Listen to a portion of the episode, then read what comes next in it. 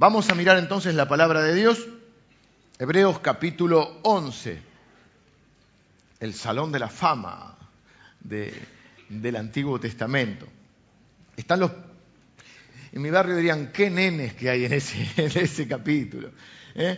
porque hemos visto Abel, Enoch, algunos de ustedes dicen, ¿qué, qué, está hablando este hombre?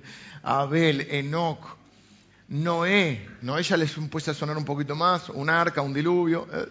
Noé, ¿qué más vio? Abraham, Isaac, Jacob, Esaú fue mencionado, eh, José, de José no vimos mucho la, historia, porque, bueno, de algunos de ellos no vimos, de Abraham vimos un poquito más, porque aparte son historias que, claro, yo los menciono así, eso nos lleva casi gran parte de lo que es la historia del Antiguo Testamento. Hoy nada más y nada menos se nos presenta a Moisés, el héroe nacional. Y la vida de Moisés es sus... Bueno, habrán visto la... Es una, iba a decir es una película, pero ustedes vieron la película. La vida de Moisés, para resumirla, no, no voy a resumir la vida, pero simplemente algunos datos, eh, podemos dividirla en tres grandes bloques. Moisés vivió 120 años. Primer bloque de 40 años, príncipe de Egipto. Segundo bloque de, bueno, tiene un problemita con un soldado que estaba castigando a un hebreo, lo agarra del, del cuello, se le fue la mano. Y a veces te pasa, no, espero que no. Y 40 años en el desierto, medio fugitivo, medio paria, medio, pero Dios, eh, pero ahí lo está preparando Dios, porque Dios no hace nada sin sentido, es increíble, por eso me salían así los, versículos y digo, ¿qué hacemos con todo tonto? Claro, porque desde, vemos desde que nació que Dios lo, hoy vamos a ver un pedacito nada más, cómo lo preparó cuando nació, lo preparó cuando fue príncipe de Egipto para comprender, este, eh, bueno, y para conocer, porque después Faraón se había creado con él, 40 años en el desierto para conocer por dónde tenía que llevar al pueblo de Israel luego, y los últimos, 40, y los últimos 40 años cuando Dios lo vuelve a llamar, para que Él sea el libertador de, Israel. Y los últimos 40 años son los del Éxodo, donde Él toma al pueblo de Israel, que hay en discusión de cuántas personas eran, pero algunos estiman dos millones de personas, que Él los tiene que llevar por ese desierto, que iban a estar 40 días, estuvieron 40 años. Y salvo los menores, creo que de 10 años, no me acuerdo de qué edad, pero los, niños menores, toda esa generación que salió no entró a la tierra prometida. Hace algunos domingos y se menciona un versículo que dice, hermano, no quiero que ignoren esto, todos estuvieron bajo la nube, todos vieron la columna de fuego, porque el pueblo de Dios sale por ese desierto y Dios le daba aire acondicionado de día con una nube porque el desierto hace mucho calor y en, la noche hace mucho frío y en la noche tiene una columna de fuego para darle calefacción. Y dice, todos estuvieron bajo todos cruzaron el Mar Rojo, pero no les aprovechó la palabra por no ir acompañada de fe en los que la oyeron. Y toda esa generación quedó postrada en el desierto. Así que son tres bloques de la vida de, de, A mí algo que me cuesta es resumir, pero lo que vamos a hacer es leer los versículos Hebreos 11, por la fe. Dijimos que Dios es galardonador o recompensador de los que le buscan, de los que viven con un corazón para Él. Yo vamos a leer de los versículos. Acá está, acá hay luz. Eh, vamos a leer desde el 23, y aunque no lo veamos hoy, vamos a leer hasta el 29 para tener un panorama de lo que es. Por la fe Moisés, cuando nació, fue escondido por sus padres por tres meses, porque le vieron niño hermoso y no temieron el decreto del rey. Por la fe Moisés, hecho ya grande, rehusó llamarse hijo de la hija de Faraón, escogiendo antes ser maltratado con el pueblo de Dios que gozar de los deleites temporales del pecado, teniendo por mayores riquezas el vituperio de Cristo que los tesoros de los egipcios, porque tenía puesta la mirada en el galardón. Por la fe dejó a Egipto, no temiendo la ira del rey, porque se sostuvo como viendo al invisible. Por la fe celebró la Pascua y la aspersión de la sangre, para que el que destruía a los primogénitos no los tocase a ellos. Por la fe pasaron el mar rojo, como por tierra seca, e intentando los egipcios hacer lo mismo, fueron ahogados.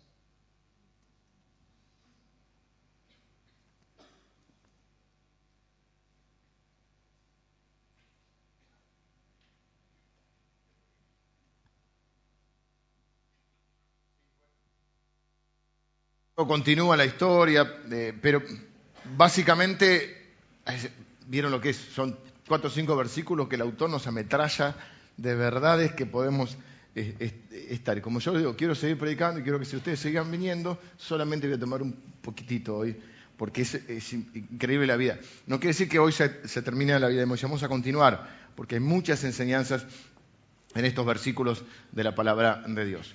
Pero vamos a concentrarnos hoy un poquito en el inicio de Moisés. Eh, para los que vienen siguiendo la serie, el, domingo pasado, los que no están los CD, pero igual no se preocupen porque la, enseñanza de hoy, como trato de hacerlo con cada enseñanza, empieza y termina, aunque hay una continuidad, vimos a José, José un antecesor de Moisés. Abraham es el padre de la fe, su hijo es Isaac, el, hijo prometido, del cual iba a venir un pueblo, y que de ese pueblo iba a venir el Mesías, que es Cristo, y en él serían benditas todas las naciones de la tierra.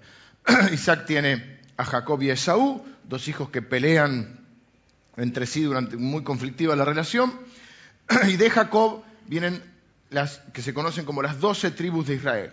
El domingo pasado hablamos acerca de la importancia que le daban a la bendición. Yo no, sé si lo mencionaron, pero Jacob peleó toda una noche con un ángel y le dijo, no te dejaré hasta que me bendigas.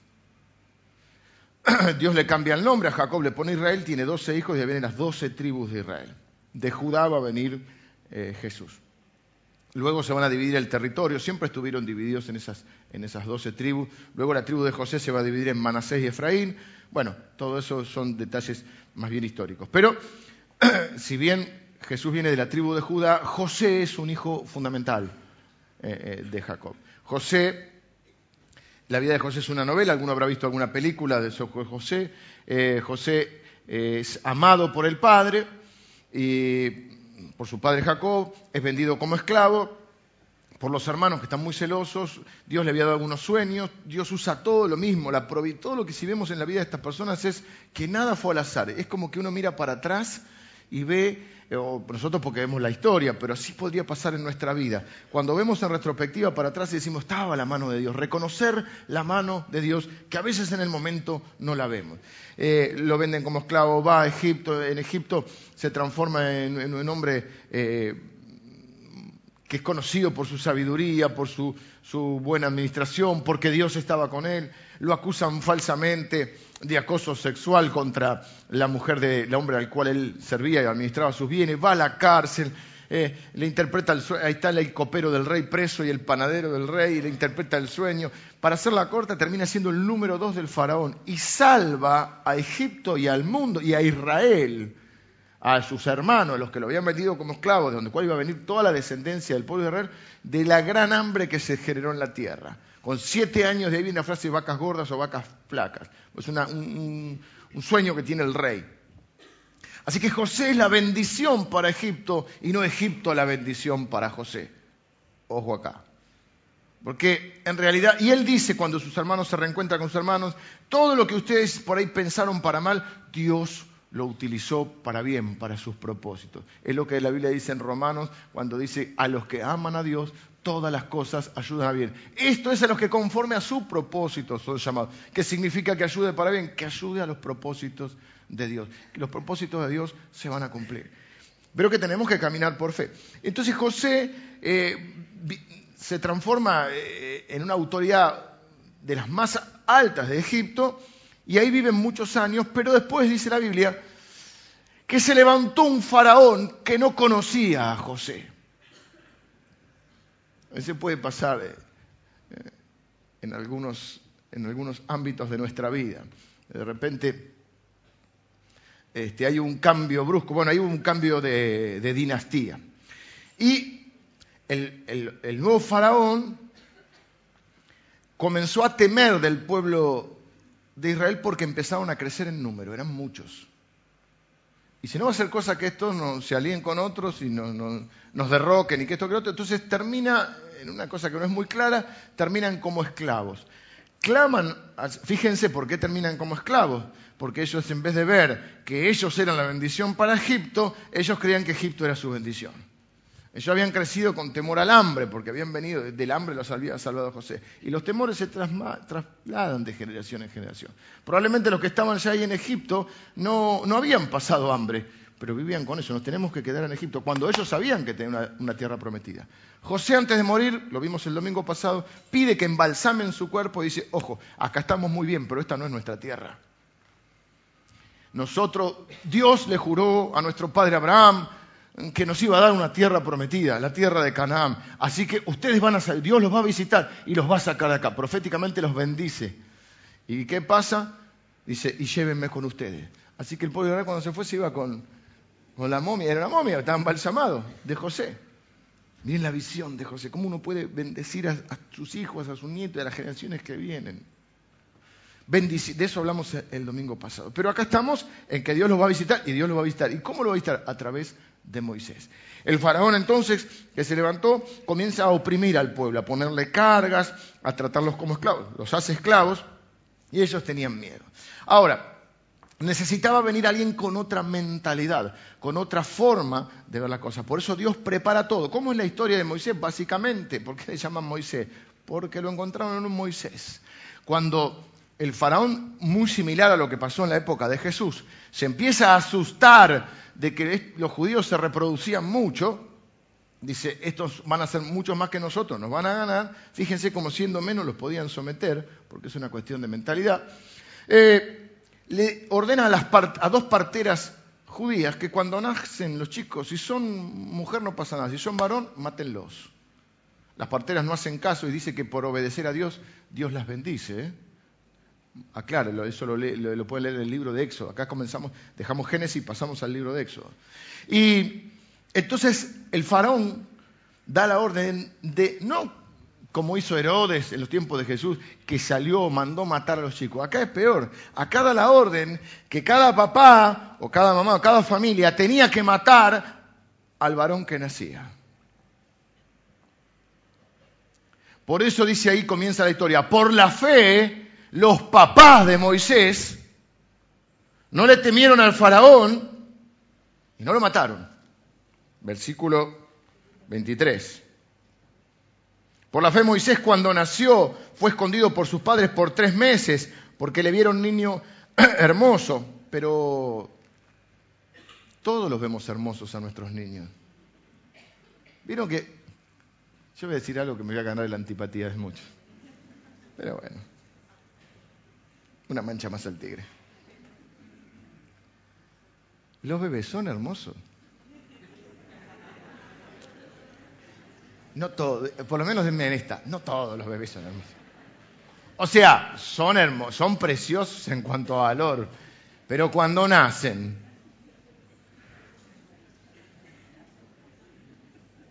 algunos de ustedes dicen, es lindo, es blanquito, qué racista que son. Porque blanquito es lindo. De chiquito querés que sea gordo, después querés que queremos ser flacos. Es blanquito. O sea, si no es blanquito no es lindo. Pero convengamos que algunos de nosotros cuando nacimos no éramos muy agraciados. Después tampoco, pero de chico. Yo pesé 4 kilos 800. Ahí está mi mamá, pobrecita. Me pusieron un yeso de acá hasta acá después de seis meses, ¿no No me entró la ropa. Literal. Estaba mi abuela y me puso ahí una chalina, así que nací medio con chalina. Pero igual, salí varoncito igual. La ropita celeste antiguamente, ropita celeste, ropita rosa. Y entonces dice, por la fe lo vieron, bueno, uno por la fe lo ve hermoso el pibe. Pero ¿qué está diciendo? Porque bueno, de esto va a hablar eh, en el libro de los Hechos. Esteban, que es el primer mártir de la fe, que, lo matan por, ser cristiano y por predicar la palabra, él habla de la fe, habla de Moisés, y dice que lo vieron, eh, digamos, traducido, llevado nuestras palabras, no está hablando de que era lindo, por ahí era lindo igual. Lo que está diciendo es que lo vieron precioso para Dios como que lo vieron especial para Dios. Vieron que había un propósito en él, que Dios lo había, lo había, que los ojos, así, que Dios lo había mirado con buenos ojos, o algo así dice Esteban, como refiriéndose que los ojos de, de Dios estaban sobre él. Creyeron eso, creyeron que los ojos de Dios estaban sobre su hijo. Y entonces no le temen al faraón y lo esconden tres meses, pero en un momento no lo podían tener más. Porque claro, ¿qué hacen los bebés? Ruido, lloran.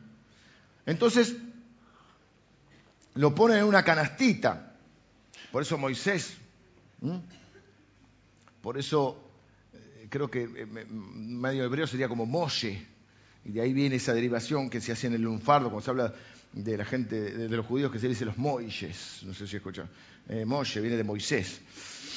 Lo pone en una canastita y lo, lo larga al río. Pero Dios es el que lo pone en la canastita.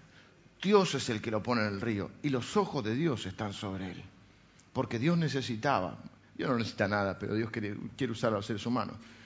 Permítanme la frase, necesitaba una persona que tuviera una mentalidad diferente. Porque ¿qué tenían los, los, la gente, los judíos, los hebreos que estaban en Egipto? Tenían una forma de ver la vida de esclavos. De hecho, la Biblia utiliza la figura de Egipto como nuestra vida antes de conocer al Señor. Y lo describe como que nosotros antes de conocer al Señor éramos esclavos del pecado, de un sistema, del mundo, y que este Moisés viene a ser una figura de la libertad que trae Cristo a nuestra vida. De hecho, va a decir que somos herederos de la bendición en Cristo por la fe, pero va a decir, entre tanto, que el heredero es niño, en nada difiere del esclavo. Ustedes no han, no han recibido el espíritu de temor para estar otra vez en esclavitud, sino que ustedes han recibido el Espíritu de Dios por el cual clamamos Abba Padre, por el cual creemos y llamamos a Dios papá. Entonces yo quiero que ver nada más, porque le digo, es, inmensa la, historia, y quiero que veamos algunos, dos, dos cositas nada más de, vieron que siempre tengo 13 puntos, tengo dos nada más, de Moisés. Porque dice que por la fe Moisés Primero por la fe sus padres vieron que había un propósito para él, lo escondieron lo más que pudieron, tres meses, lo ponen en la canastita, vean la provisión de Dios. y, la hermana, se llama Miriam, anda siguiendo la canastita para ver qué pasa, disimuladamente. ¿Quién lo encuentra? O, casualidad, la hija del faraón. ¿Qué le pone Moisés? Uy, mira, debe ser de los hebreos, dice. La hermana de, Son vivos los paisanos. La hermana, la hermana de Moisés dice, ¿querés que te busque una nodriza? Una mujer que lo, una babysitter, una niñera, que lo, pero además que lo amamante. Sí, qué bueno. ¿Saben a quién le trae? A la verdadera mamá. Mira cómo Dios está en todo. Pero ¿por qué Dios no, no sé, no permitió que, viviera solamente entre el pueblo de los hebreos? ¿Por qué no sacó uno de los hebreos? Porque necesitaba uno que pensara diferente. Y entonces, en un momento determinado, no se sabe cuánto tiempo está con la mamá, si solo los primeros meses de, los primeros años de vida, perdón, Algunos creemos por ciertos datos históricos que hay que podría ser hasta los 12 años, ya, ya es casi un hombrecito.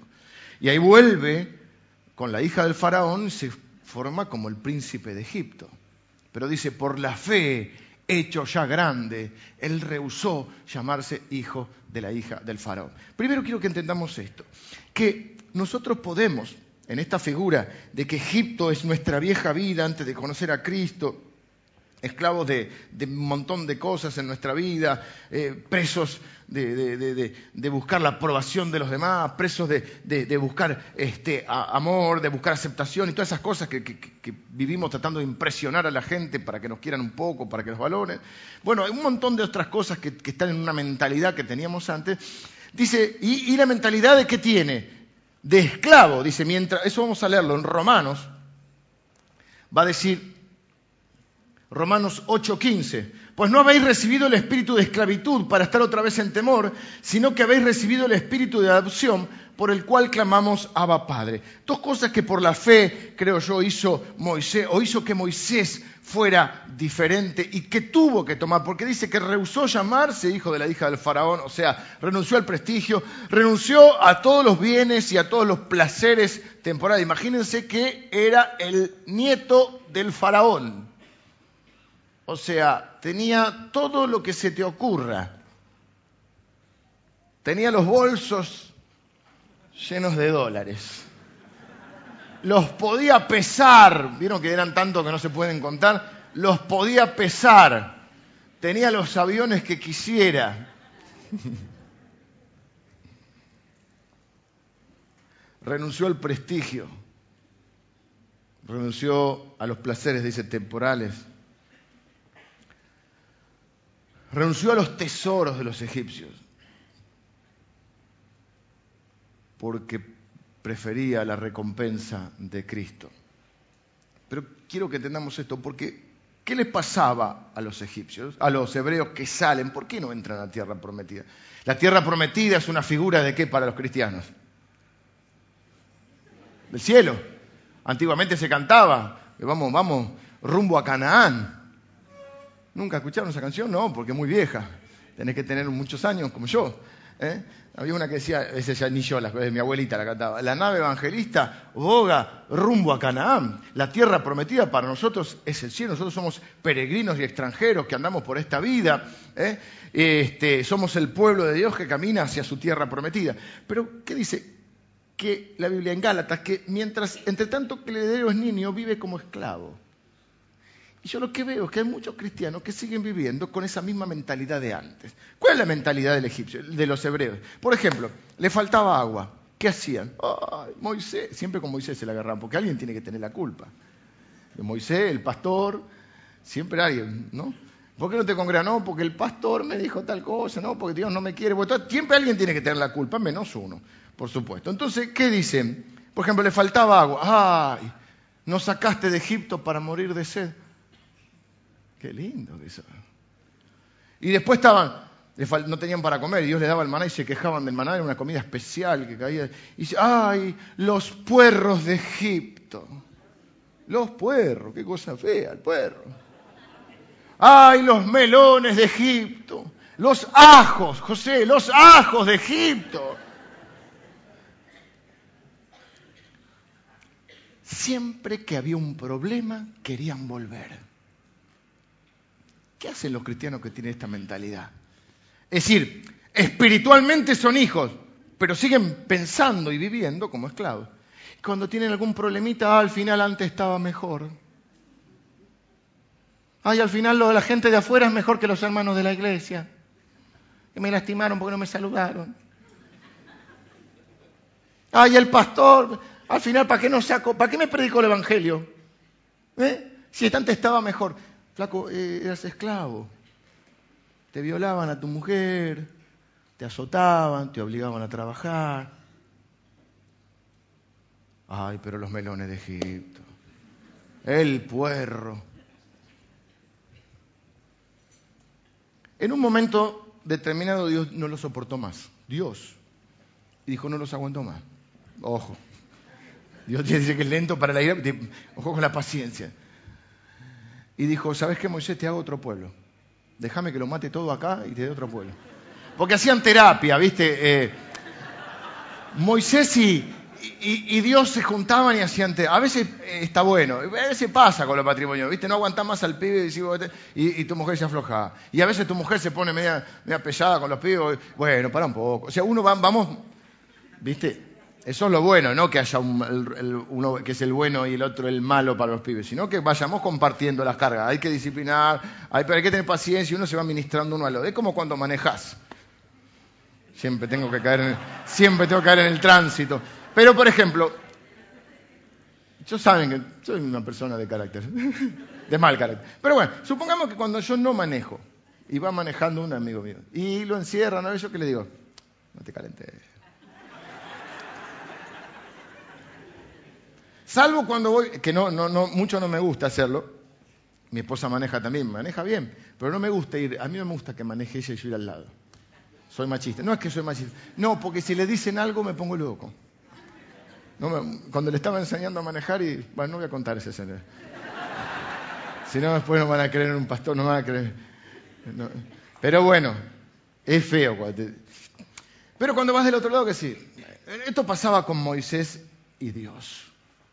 En un momento Dios dice, no los aguanto más. ¿A ah, quieren, porque ellos decían, ojalá muriésemos en el desierto. Ah, ¿querés morir? Te cumplo el deseo. Yo soy Dios. Te cumplo las peticiones de tu corazón. Y Moisés decía, no, ¿qué van a decir los otros pueblos? que vos los sacaste de, No es que Dios los quería hacer eso, era una catarsis. Y después le pasaba a Moisés. Moisés también en un momento, no, no, no quiero más. Ah, bueno, y dice, bueno, no los mato, ¿sabes qué? Pero yo no los aguanto más, así que te mando con un ángel. Te mando un ángel que te acompañe, pero yo no voy, dijo Dios. Y Moisés se puso firme y dijo, si vos no venís conmigo, yo tampoco voy. o sea que para aguantar a los, hebreos teníamos a Moisés y a, y a Dios. Y Egipto es eso, es una mentalidad, es una forma de ver la vida, es una forma de conducirse. Es, el otro día hablábamos de que nosotros no tenemos la esperanza de un mendigo, tenemos la fe de un heredero. Pero a veces cuando hablamos entre nosotros y nos escuchamos hablar, la Biblia dice que de la abundancia del corazón habla la boca. Muchos de nosotros nos parecemos más a un mendigo que a un heredero. Ay, óreme, pastor. Está bien orar unos por otros. Me encanta orar.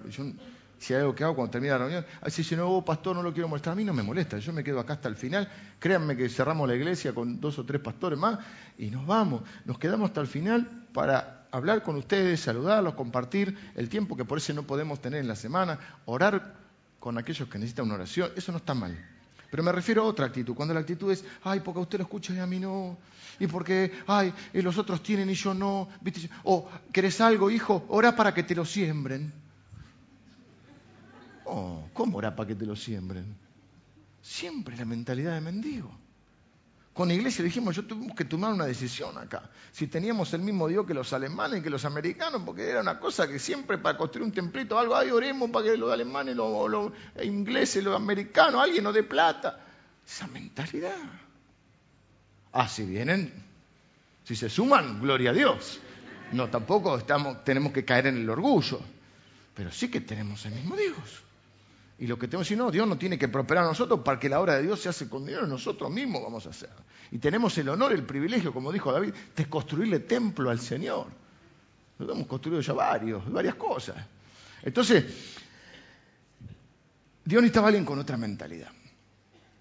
Pero Moisés tenía sus problemitas también, porque Moisés se crió siendo y no siendo.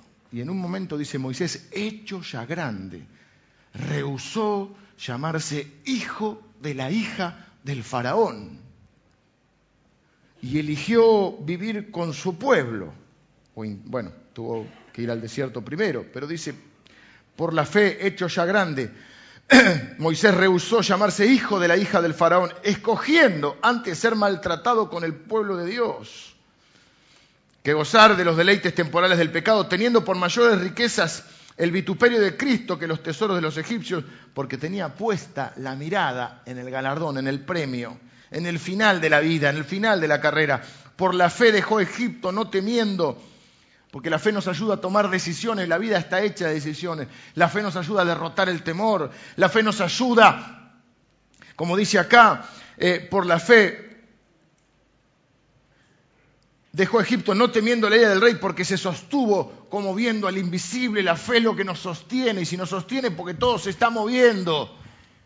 Por eso necesitamos vivir por fe, para tomar las decisiones correctas, para vencer nuestros temores, para sacarnos los complejos que podamos tener y para sostenernos cuando la cosa se pone complicada. Y entonces dos cosas que Moisés hizo. Número uno, él tuvo que determinar o decidir su pertenencia.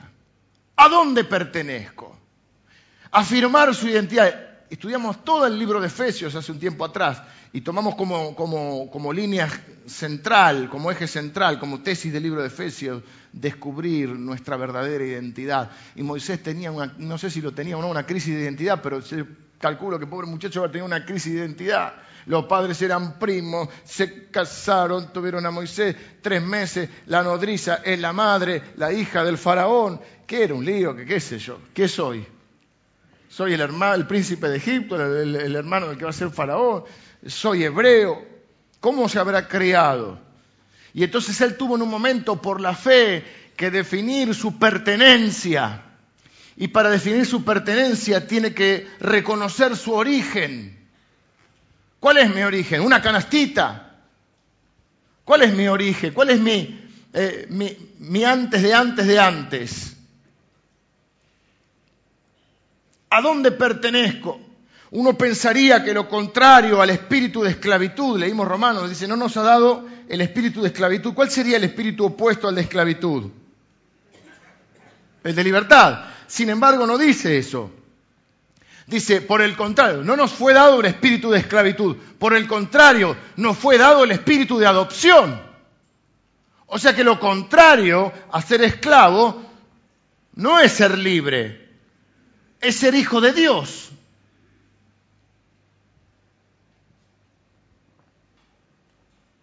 Pero mientras el hijo espiritualmente puede ser hijo, pero puede vivir como esclavo. Si no madura, si no crece, si no crece su fe.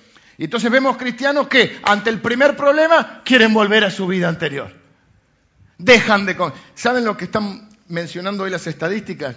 Que el 66% de los, las personas que se llaman cristianas evangélicas en Argentina no se congregan.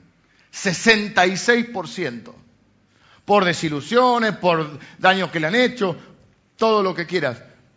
Pero la realidad es gente que está tentada a volver a Egipto. Gente que no ha podido quizá cambiar su mentalidad.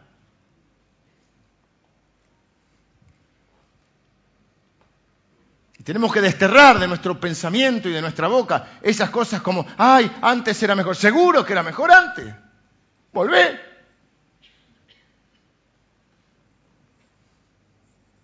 Pero ¿a dónde perteneces? Es la pregunta. Moisés, que debe haber tenido una, flor de crisis de identidad, si bien no tiene una mentalidad de esclavo, por eso Dios lo, lo, prepara y lo usa, por eso permite todo lo que permite en su vida, porque al final de su vida vemos y al final de tu vida muchas cosas las vas a ver y ahora en retrospectiva vas a ver para atrás y vas a poder reconocer la mano de Dios, porque necesitaba uno que pensara diferente, pero tenía sus problemitas que arreglar. Uno de ellos era, a ver, ¿cuál es mi origen? ¿A dónde pertenezco? Y fíjate que se contrarresta el espíritu de esclavitud con el, espíritu de adopción. Porque podemos vivir el resto de la vida como esclavos aún siendo cristianos. Y Moisés tiene que decidir a dónde pertenece, tiene que descubrir su origen, darse cuenta que su origen es previo a que lo hayan recogido de la cesta o del Moisés. Que Dios fue quien lo pensó, quien lo creó, que determinó su vida, fue quien permitió que viviera todo eso para cumplir el propósito que tenía. Yo les he contado también, y si no les cuento hoy, que uno de los grandes descubrimientos de mi vida fue cuando leí en Efesios que Dios me había elegido antes de la fundación del mundo. Que antes de antes de mis padres, Dios ya había definido que yo iba a nacer, Dios no hace las cosas sin sentido, y que me iba a hacer nacer el 16 de abril de 1970 en la prehistoria para muchos de ustedes, ¿eh? con un propósito, con un fin. Que no soy el fruto de una casualidad ni del, amor de mis padres. Algunos creen que, bueno, algunos creen que ni lo esperaban. Ya hemos hablado de esto también, cuando te dicen, bueno, vos sos una casualidad, un descuido. Ah, no te esperábamos. Digo, si, si, si no me esperaba ni mi viejo. estoy en el horno. Es como que vivo de casualidad. Pero cuando yo entiendo que mi verdadero origen es Dios, que Él, eh, que, que Él me puso en la canastita, en el río, pero puso sus ojos sobre mí, no porque yo lo mereciera, sino le dice la Biblia, por pura gracia. Dios te adoptó como hijo, pero vos tenés que adoptarlo a Él como padre. Porque muchos cristianos parece que vivieran sin tener padre. Cuando uno los escucha hablar, presos de los temores, esclavos de las inseguridades, de la que se manifiesta en la queja, en un pensamiento siempre o muchas veces negativos, y cuando vienen los problemas, entonces parece que fueran huérfanos. Todos necesitamos hablar con alguien, pero hay personas que andan buscando hablar con todo el mundo para que le solucionen sus problemas. Hay personas que van de iglesia en iglesia buscando que haya un pastor que, haya un, eh, que, le, devuelva o le dé la vida que él quiere tener. Andan buscando dioses o señores porque son esclavos. Está bien que en la multitud de consejos está la sabiduría, pero algunos no lo hacen agarrándose de ese versículo. Van con un consejero, van con... Y dice, pastor, nadie me atendió, pero pará, para, yo tengo la lista acá, te atendieron 10 personas. Sí, pero no estoy conforme. Hay personas que creen que, venía, que venía a formar parte de la iglesia, porque no venimos a la iglesia, somos la iglesia. Eh, es como una especie de asociación del consumidor. Entonces acá no me atendieron, no hicieron por supuesto estamos para servirte, pero hay una cosa, nadie puede vivir la vida que vos tenés que vivir. Y lo que tenés que hacer es asumir tu origen. ¿Cuál es tu origen? Tenés que creerle a Dios ¿eh? o creerle a, quien sea o a vos mismo. Pero si le crees a Dios vas a entender que Dios te eligió antes de la fundación del mundo. Y no tenés que creer que lo digan con bueno o, o, mala intención. Vos no sos ni una casualidad, ni el fruto de un descuido, ni el, ni el fruto de una noche de locura, vos sos el fruto del amor de Dios. Y Dios te creó con, un propósito y ese es tu origen.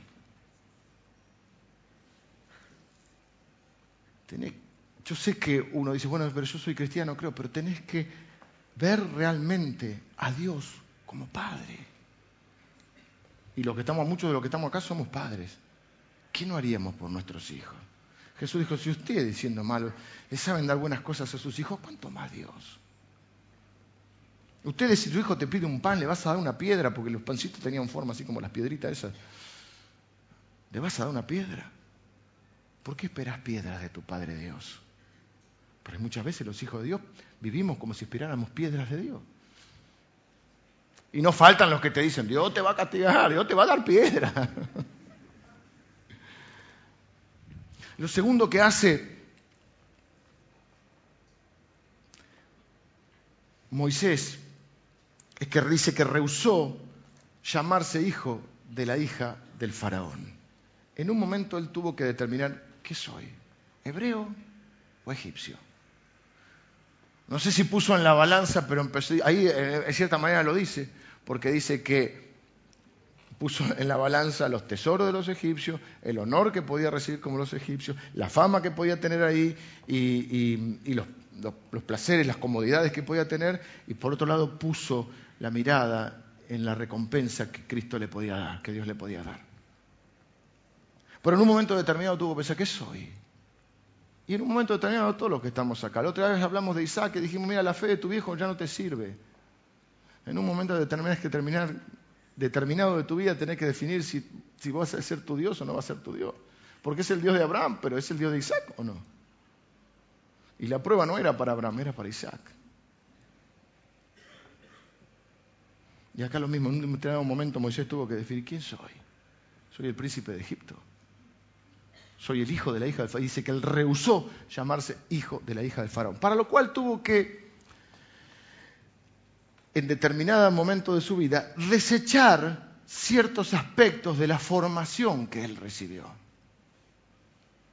Jesús lo especifica de esta manera. Jesús dice, oísteis que fue dicho, pero yo os digo.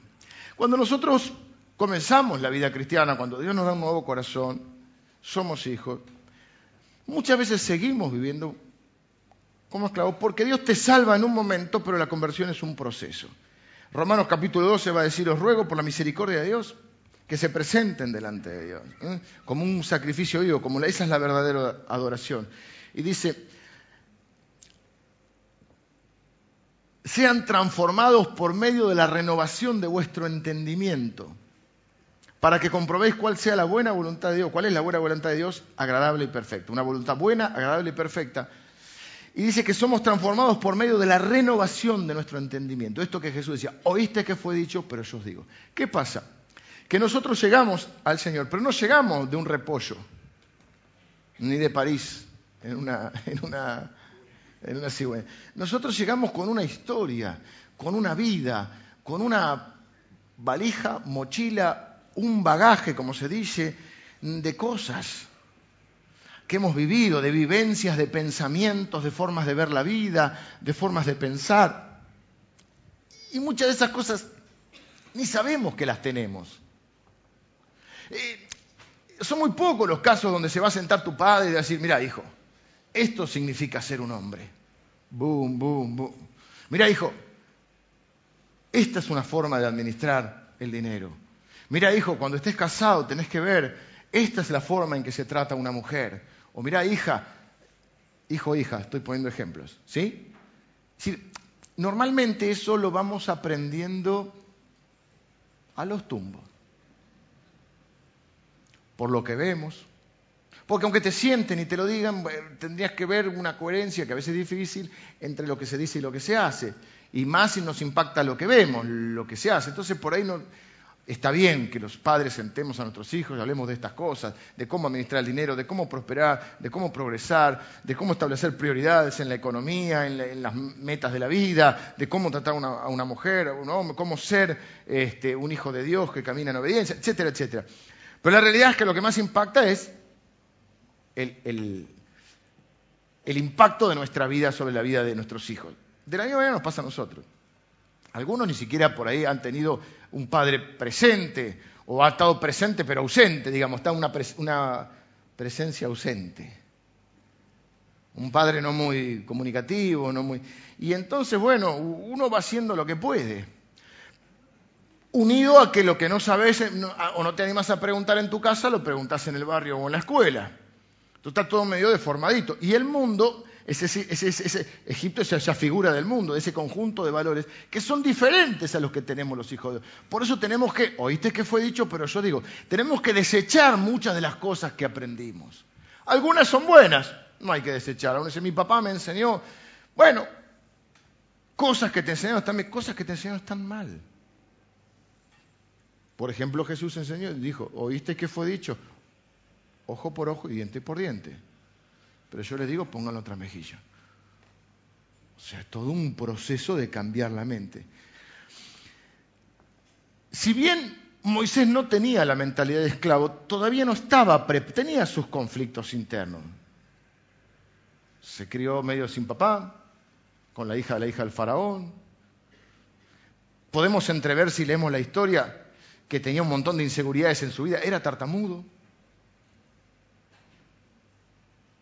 Por eso algunos creemos que no se llamaba Aarón, sino Aarón. Chiste fácil. A Aarón. Dios lo llama y dice, ¿quién soy yo para ir? No, envía a otro. Yo no sé hablar. No sé, ah, vos tenés ese problema. O sea, Dios sabía que tenía ese problema. Pero le dice, pero Aarón va a ir con vos. Pero la, la unción la tenés vos. La autoridad la tenés vos.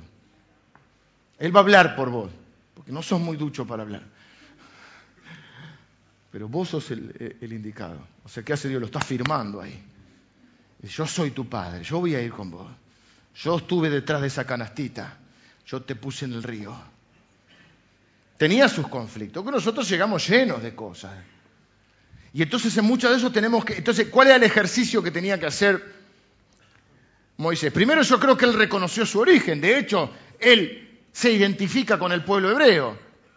O sea que él reconoce que su origen está en Dios. Nuestro origen está en Dios. No somos casualidad, no somos este, eh, el fruto de, otra... Sí, Dios puede haber usado un hombre, una mujer, obviamente, pero somos fruto del amor de Dios. Dios nos pensó, nos creó y nos eligió antes de la fundación del mundo. Ese es mi origen, eso le da sentido a mi vida y eso le trae seguridad a mi vida. Ah, entonces no soy un pobrecito tratando de ganarme la aprobación de todos, tratando de impresionar a los demás. Uno no sé qué frase usaba, uno que me gustaba, que decía que vivimos comprando cosas que no necesitamos para impresionar a la gente que no nos interesa. Pero él tiene otro tema. Una vez que afirma su identidad, tiene que comenzar a decir, para, para, para, para. Esto que aprendí, ¿es bueno o no? Esto lo tengo que desechar, no, porque hay parte de su formación, porque después fue formado como egipcio, que la tiene que dejar. Y hay muchos de nosotros que tenemos que desechar parte de nuestra formación, porque no todo lo que aprendimos está bien.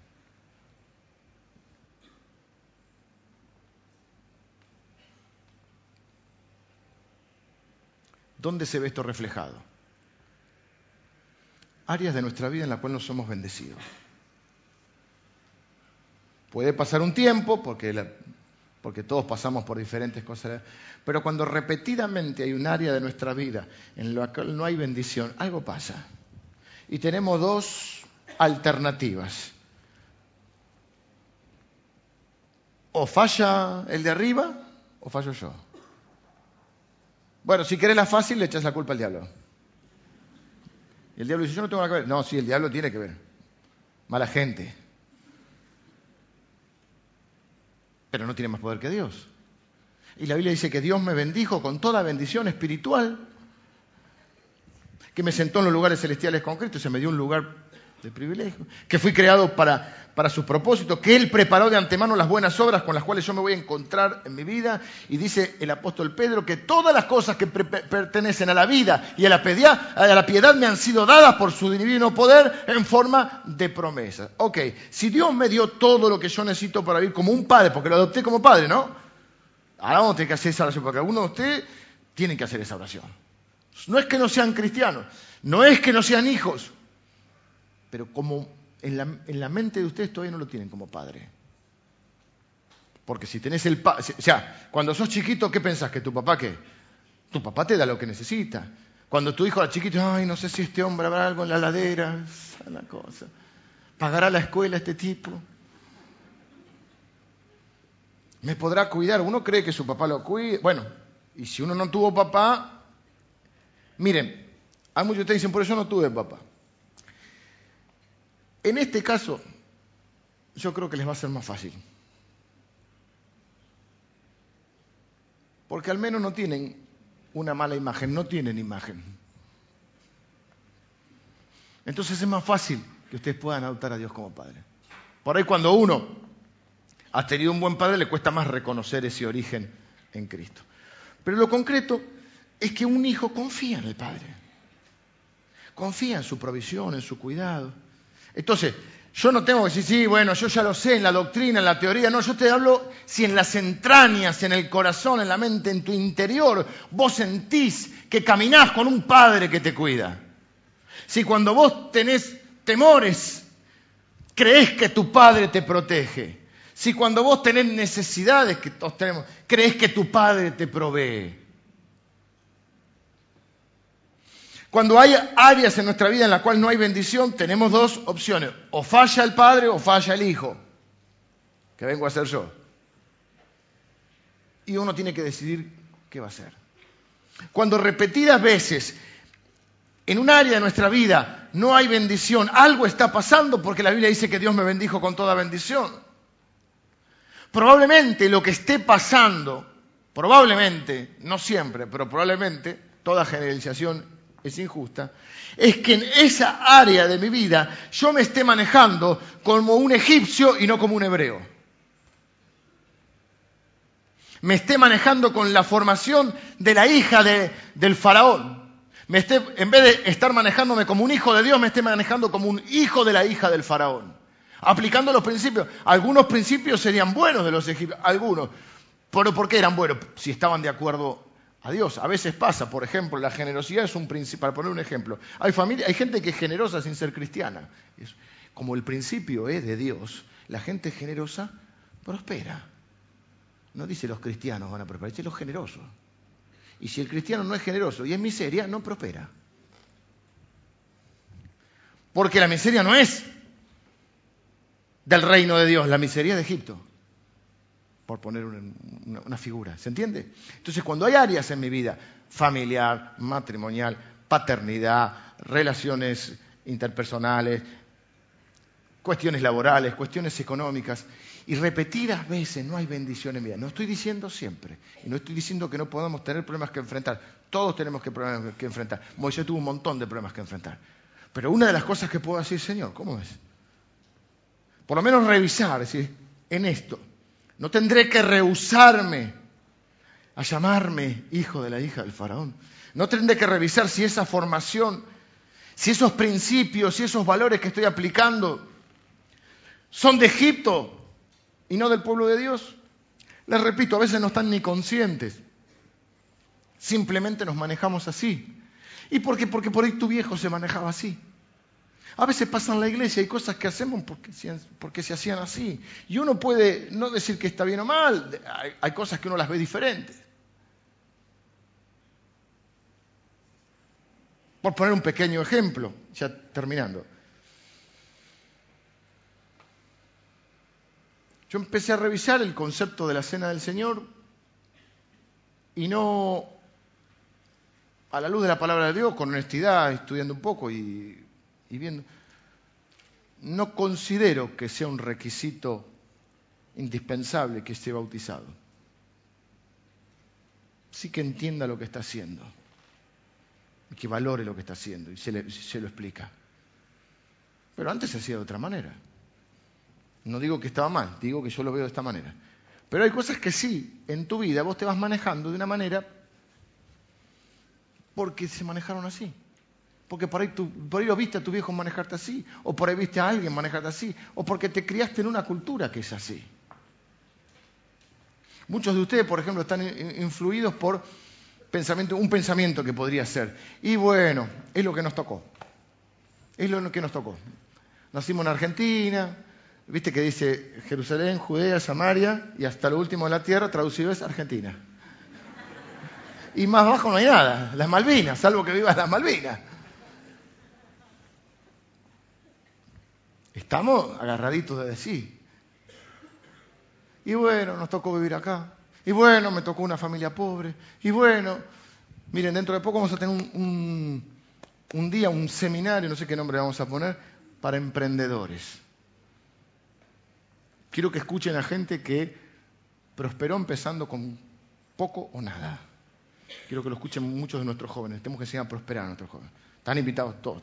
Quiero que inviten gente que no conoce al Señor también. Y vamos a escuchar a personas que nos van a hablar de cómo salieron adelante. Y seguramente, cuando uno los oiga hablar, lo primero que va a pensar, o yo voy a pensar eso, porque aparte me sirve el ejemplo, tienen otra mentalidad vieron las cosas de otra manera. Los americanos dicen, pensaron fuera de la caja. Que no le voy a explicar ahora lo que es. Entonces yo quiero que hagas esto. Que por la fe, primero asumas tu origen. Y si crees que tu origen es Dios y Él te adoptó como hijo, que vos lo adoptes como padre. No en la doctrina, que ya lo sabes, no en la teoría, en la vivencia, en la realidad. No, pero es mi papá. Sí, ¿por qué estás tan atemorizado? Es mi papá, ¿y por qué estás tan inseguro? Es mi papá, ¿y por qué estás buscando la aprobación de todo el mundo? Es mi papá, ¿y por qué buscas impresionar? ¿Por qué buscas que te quieran inseguramente? ¿A dónde perteneces? ¿Sos egipcio o sos hebreo? Muchos de nosotros no entendemos que para ganar algo hay que perder algo. Escúchenme acá. Nosotros, como decía no sé si mi padre o mis abuelos, vos querés la chancha y los 20. No sabes los 20 que eran, pero eran los 20 chanchitos serían. Y alguno después le agregó y la máquina de hacer chorizo. Ese es el argento argento, ¿no? Vos querés la chancha, lo ves. Nosotros queremos. O otro ese que dice, ¿viste? Se quedó sin el pan y sin la torta. El argentino quiere el pan y la torta. Y no entendemos que para ganar algunas cosas tenemos que perder otras para poder tener un título universitario, tenés que invertir dinero, tiempo, horas de sueño, horas de descanso, horas de diversión, estudiando. Ah, pero tengo ganas. No, hay una forma más fácil. Sí, comprar el título de esos truchos que hay por ahí, de las cámaras ocultas.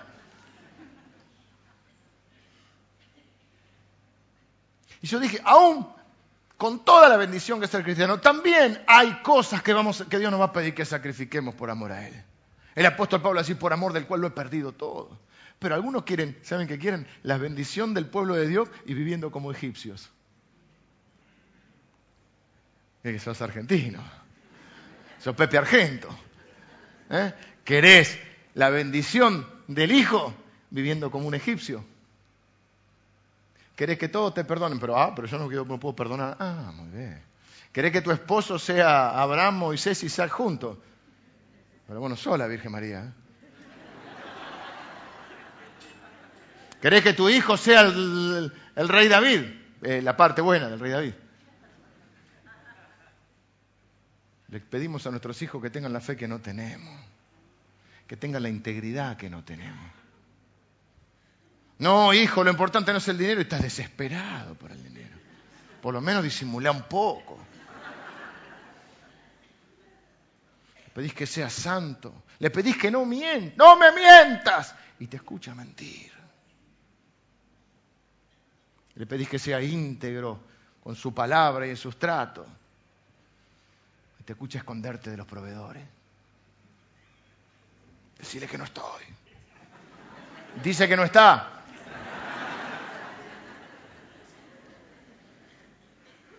El gran problema de los cristianos, o de muchos, es que no asumimos ni nuestro origen, ni desechamos lo que tenemos que desechar de nuestra formación.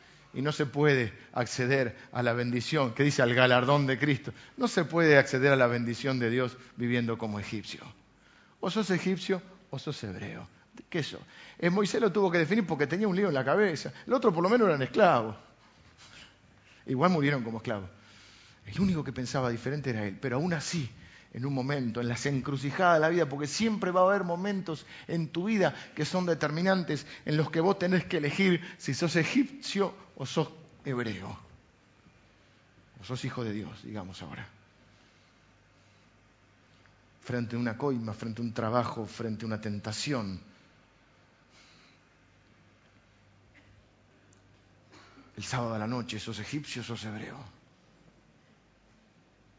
Algunos el domingo están acá, ¿sí? Y el sábado a la noche están. Así bailaban Ya no sé qué hacer para convencerlos. ¿Eh? Algunos de ustedes son Tutankamón el domingo a la noche. Ramsés IV. Nefertiti. Así se llamaba, ¿no? Y alguna otra más que no me acuerdo. La, la famosa. Ah, bueno, algunas de ustedes ya son Cleopatra amo, ¿eh? Pero después, pastor, ¿por qué no tengo la bendición? Porque no te rehusaste a ser hijo, a ser llamado hijo de la hija del faraón. No hay prosperidad en tu negocio porque lo manejas como un egipcio. No hay prosperidad en tu familia, no hay bendición en tu familia porque te manejas como el faraón en tu casa, no como el siervo.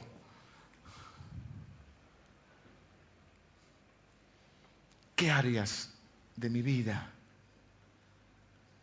es necesario que yo revise y me rehúse a llamarme hijo de la hija del faraón porque repetidas veces me estoy chocando con que no tengo bendición? Tengo dos opciones. Dios no es verdad, dudan de Dios, dudan del poder de Dios, dudan del amor de Dios, dudan de la iglesia, dudan del pastor menos de ellos. Dudan de la esposa, dudan del esposo, pero no dudan de ellos.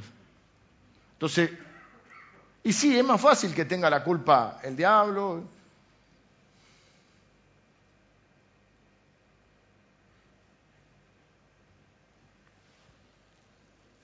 Vengan los músicos, termino.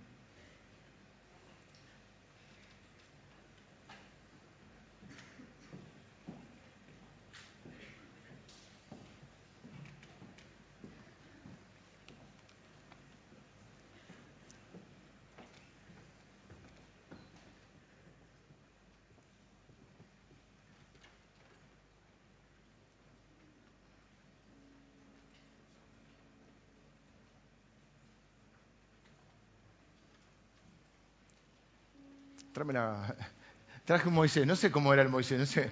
Pero que, es que esta iglesia es bendita. A las doce y media de la noche venía en el auto y le digo, mujer no tendremos... Yo siempre lo, llamo al pastor Javi, tan, tan, tan, tan, tan, misión imposible, o Alejandra. En este caso creo que Marita, no sé cómo le pregunté, a Lili, inspirada por el Señor, se le ocurrió, Marita tiene una canasta que lleva el mate. ¿Qué canasta? Mirá, y tiene los Mento Plus todavía. Tres meses tenía por ahí, hasta los tres meses, así que lo crió hasta los tres meses y lo puso en la canastita, ¿no? Chiquito, lindo.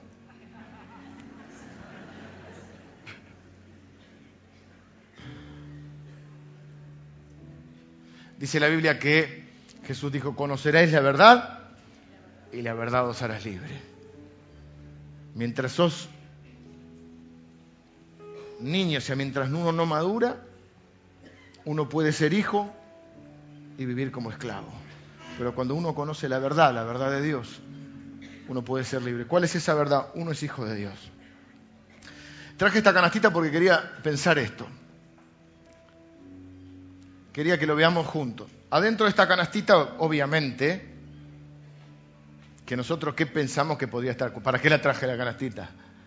Uno dice, acá está Moisés. Permítase la flor. Pero acá está más que Moisés.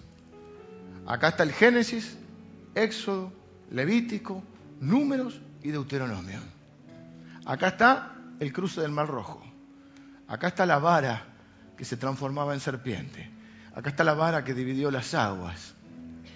Acá están los diez mandamientos. Acá está el arca del pacto. Acá está la tierra prometida. Porque Dios no, no tiró, no fue que la mamá de, de, de Moisés tiró la canasta en el agua. Dios puso la canasta en el agua. Porque tenía un propósito y un sentido. Ahí adentro está el libertador, el que va a pensar diferente, el que va a vivir diferente. Le va a costar, pero mis ojos están puestos sobre él. Ahí adentro están los primeros cinco libros de la Biblia.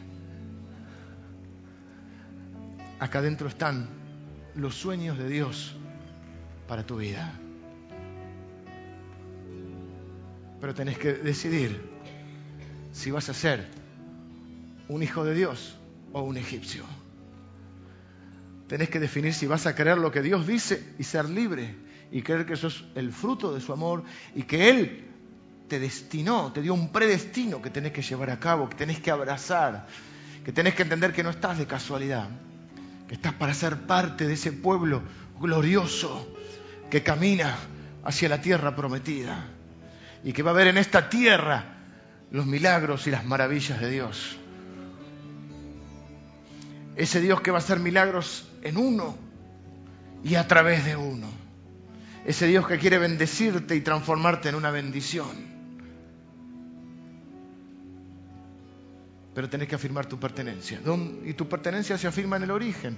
Fíjense que cuando un niño se da cuenta que los padres de crianza no son sus padres, muchas veces necesita saber dónde está su origen, busca su origen. Y nosotros tenemos que entender que nuestro origen es Dios. Él es el que puso la canastita en el agua. Y todo lo que pasa, como podrían ver el tiempo me faltaría, como dice el libro de Hebreo, para contar la vida de José que les mencioné, la vida de Moisés, la vida de Abraham. Son vidas donde lo que vemos es la mano de Dios estando en todas las cosas, en todos los detalles. Claro, en el momento, en el momento que, que acogotás al, egipcio y tenés que oír al, al desierto, no lo ves a Dios.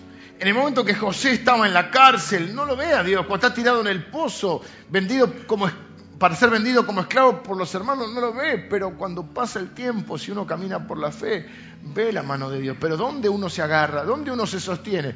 Viendo al invisible. ¿Dónde se afirma uno? En, las convicciones, porque la fe es convicción. ¿Y cuál es mi convicción? Dios es el que me creó. Dios es el que me hizo nacer. Dios me trajo a este mundo para que yo, porque Él tiene sueños ahí en esa canastita para mí.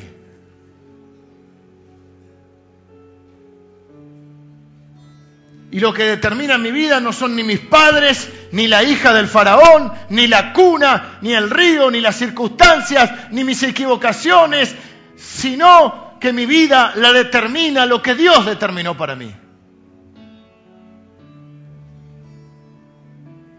Aquello que Dios pensó cuando no existía el tiempo ni la creación. Aquello que Él pensó para mí y que él, con, con lo cual Él me predestinó para que ahora yo me destine a cumplir ese prediseño que Dios hizo. Quiero invitarte a que cierres tus ojos. No te estoy preguntando si creíste en Jesús. En este caso no te estoy preguntando si creíste en Jesús como tu Señor o como tu Salvador. No te estoy preguntando si sos salvo. No te estoy preguntando en este caso si Dios te dio un nuevo corazón. Te estoy hablando a vos que crees esas cosas. No te estoy preguntando si Dios te adoptó como, como hijo, porque por la fe lo creo. Lo que te estoy preguntando es si vos adoptaste a Dios como papá. Si asumiste tu origen, tu pertenencia.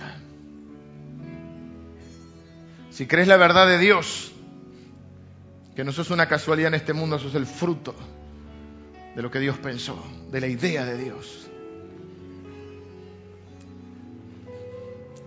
Y si es así, si afirmás, si orás de esta manera, diciendo yo, Señor, te adopto como Padre.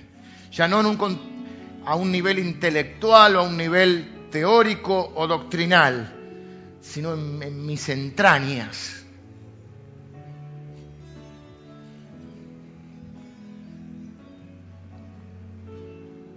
Y me rehuso a ser llamado hijo de la hija del faraón.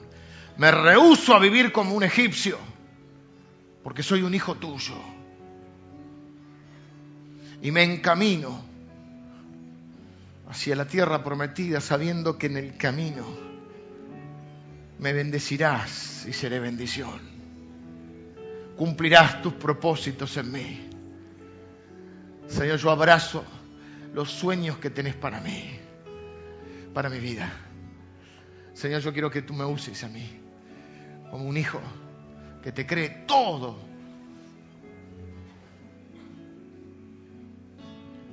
Orá ahí donde estás. Si el Señor te adopto como papá en mis entrañas, en mi corazón.